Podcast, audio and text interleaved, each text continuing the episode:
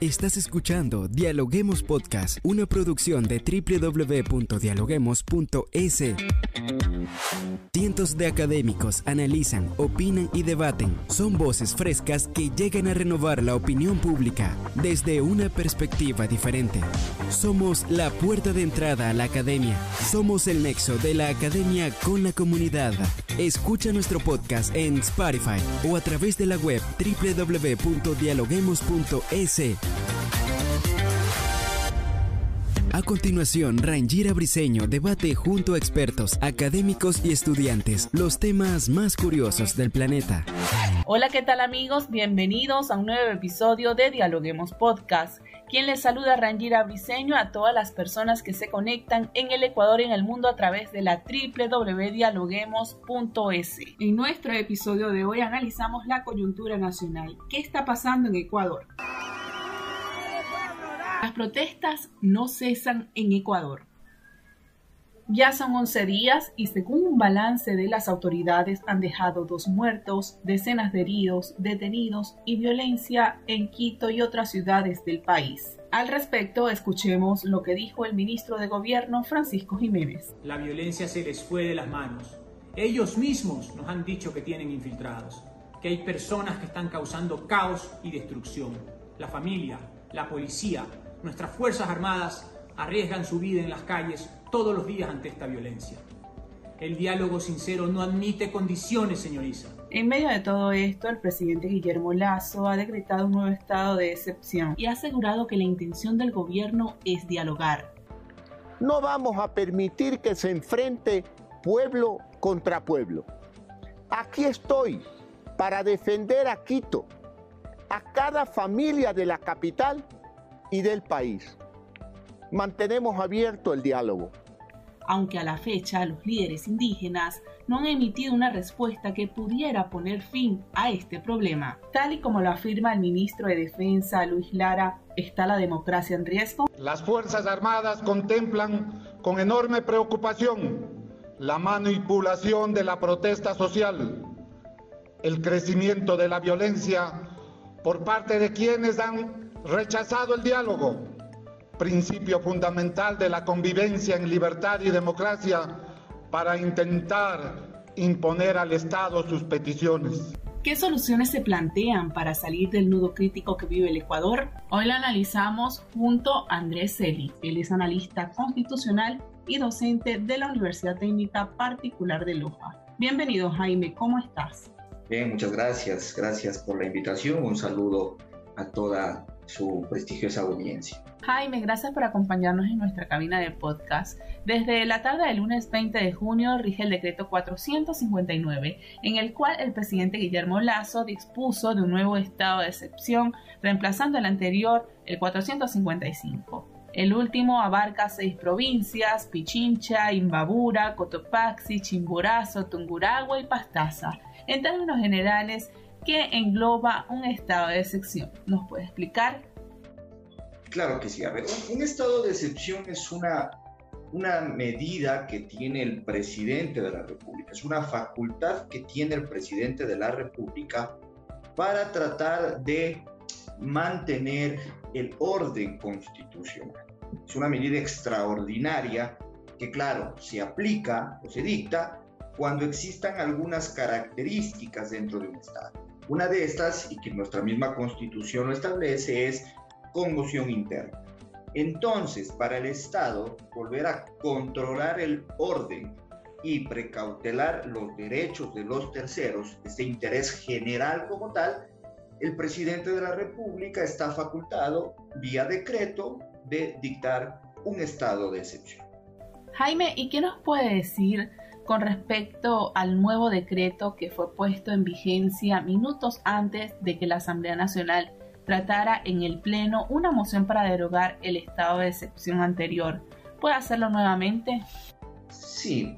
Eh, la Asamblea también tiene esta facultad de poder revisar los estados de excepción que los dicta el presidente de la República.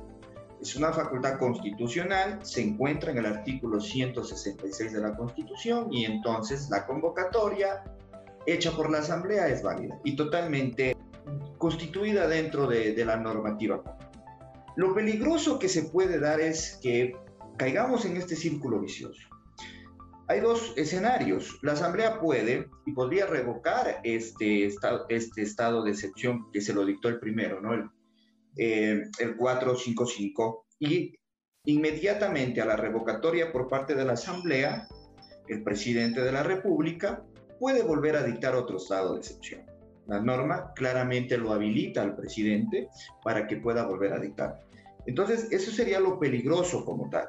Ahora, otra cuestión válida, también por la misma constitución, fue la que se dio, la que el presidente de la República derogó el 455 momentos antes o diríamos ya durante esta sesión del día lunes de la Asamblea, y al derogarlo, pues no tendrían que debatir los asambleístas porque se aparta, se elimina, se expulsa de este decreto dentro del sistema jurídico y no tendría ninguna validez. Por lo tanto, igual la Asamblea se encuentra facultada, de acuerdo al 166, de volver a analizar, de hacer un control político al nuevo estado de excepción que se encuentra vigente. Usted habla de un círculo vicioso, pero ¿hasta cuándo el presidente Guillermo Lazo puede continuar con esta estrategia? ¿Cuáles serían los escenarios? ¿Qué nos dice? Sí, en efecto, sí. El presidente está en toda la facultad. Hay una cuestión interesante. Los estados de excepción gozan de una cuestión que se denomina temporalidad. Es decir, son dictados con un tiempo. Y la Constitución establece y dice que los estados de excepción tendrán como primera instancia 60 días, con una, eh, y se los puede renovar hasta 30. Ahora bien, en cualquier momento dentro de los primeros 60 días, el presidente puede derogar el estado de excepción. Normalmente sucede, normalmente sucede cuando la conmoción interna dentro del Estado haya desaparecido, es decir, no hay la necesidad de dictar un estado de excepción. Entonces, mejor dicho, ya, no, ya no tenemos ese peligro, ya no estamos en ese estado caótico como tal, entonces se ha recuperado la tranquilidad y se lo podría derogar antes del tiempo para el cual fue dictado. Ahora, Jaime, con lo que usted dice, si el objetivo de un estado de excepción es garantizar el orden público y la paz social, ¿qué pasa si se levanta un estado de excepción como lo solicita el liderazgo indígena? En un momento tan crítico como el que vive el Ecuador con violencia, manifestaciones y vandalismo, ¿el gobierno debe ceder a esta petición de la CONAI? Yo creería que el gobierno no debería ceder ante estas peticiones, porque en realidad son peticiones que están revestidas de cierta irresponsabilidad. Dicho de otra forma, el estado de excepción en este momento se convierte como en un escudo de protección para los ciudadanos, inclusive para las, las personas que están en Quito, donde se ha sentido el paro mucho más fuerte, ¿no? Entonces, es la protección. Si lo quitamos a este estado de excepción, si eliminamos, el estado de excepción actualmente tiene dos cuestiones fundamentales, zonas de seguridad ¿sí? Es decir, el, el, presidente puede militarizar zonas que son exclusivas, fiscalía, e instituciones públicas, contraloría, parques, para salvaguardar la vida, la propiedad privada ¿no? de terceros. Eliminar esto sería sumamente peligroso ante los hechos que son de dominio público, donde dejaríamos prácticamente en indefensión. Entonces yo pienso que considerar la idea de eliminar un estado de excepción para entrar en un diálogo sería una cuestión muy irresponsable y que el Estado creería yo que no lo debería aceptar. Hay un punto importante. En el Distrito Metropolitano de Quito rige además un toque de queda. ¿Qué hacer para que se respete? Porque hasta ahora no se ha conseguido lo que se buscaba. También el municipio en decreto ha prohibido el uso de armas blancas y sin embargo en los últimos hechos se observa lo contrario. Entonces, puntualmente, ¿qué está pasando con la ley? A ver, eh, lo que pasa es que aquí tenemos que, eh, hay una cuestión que es clara y evidente y, y topa lo que usted dice. El estado de excepción no está siendo aplicado con la rigurosidad que tiene que ser aplicado. Es decir, estamos en un estado de excepción, pero en el decreto y en el papel. La aplicación de este no se lo ha hecho con la fuerza que tenía que habérselo, que tiene que hacérselo para lograr los efectos del estado de excepción, de restablecer el orden. Entonces aquí tendría el gobierno, ¿sí? siempre con la visión y el respeto de los derechos humanos, tratar de ir aplicando ¿sí? mucho más profundo este estado de excepción. De lo contrario, podría no tener el fin para el cual verdaderamente se lo ha dictado. Hay cuestiones que son claras. Un estado de excepción establece la suspensión o limitación de ciertos derechos fundamentales como la libertad de asociación, ¿sí? El, que viene implícito con la prohibición de salidas por un horario determinado con base a toque de queda, ¿no cierto? Para dispersar a la gente, ¿sí? disuadir las marchas como tal. Pero en efecto hemos visto que las marchas continúan, que las zonas inclusive de seguridad no se encuentran pobladas por policías y eso acarrearía que se siga vulnerando y afectando bienes jurídicos de terceros que sería lo más grave, y en un estado de excepción, porque eso es lo que más llama la atención. Ahora con todo esto y este panorama que se vive en el Ecuador, de no darse los objetivos tanto del liderazgo indígena como del gobierno de no concretar un diálogo, ¿sería viable una muerte cruzada? Ah, el, el, mecanismo de la muerte cruzada sería, sí, la última instancia a la salida de este poder político tan grave que tenemos. Como primera instancia, como primer agotamiento, primer recurso que debemos agotar sería tratar el diálogo. Bien, usted lo dice, las líderes indígenas no quieren dialogar o están estableciendo condiciones que son un poco eh, difíciles de cumplir para poder dialogar.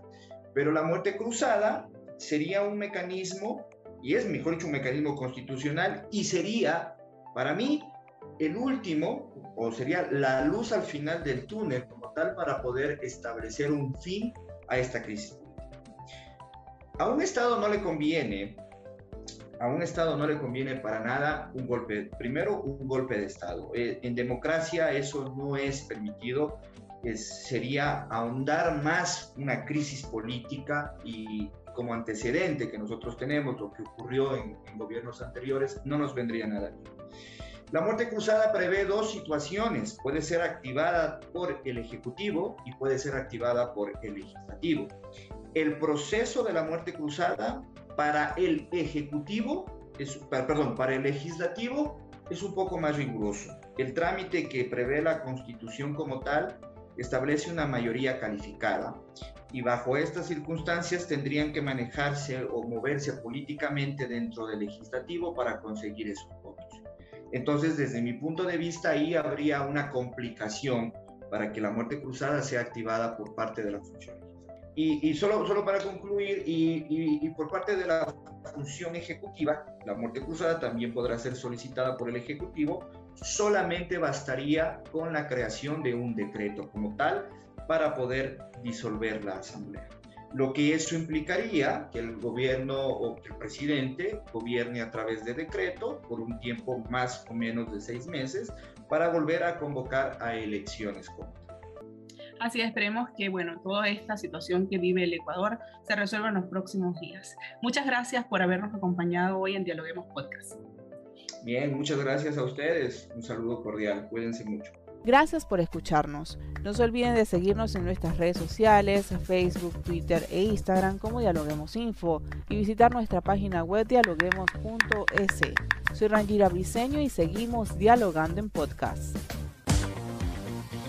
Esto fue Dialoguemos Podcast. Escucha todos los programas de Dialoguemos Podcast en www.dialoguemos.es. Suscríbete para no perderte ningún episodio. Estamos en Spotify. Sigue escuchando Dialoguemos Podcast, el nexo entre la academia y la comunidad.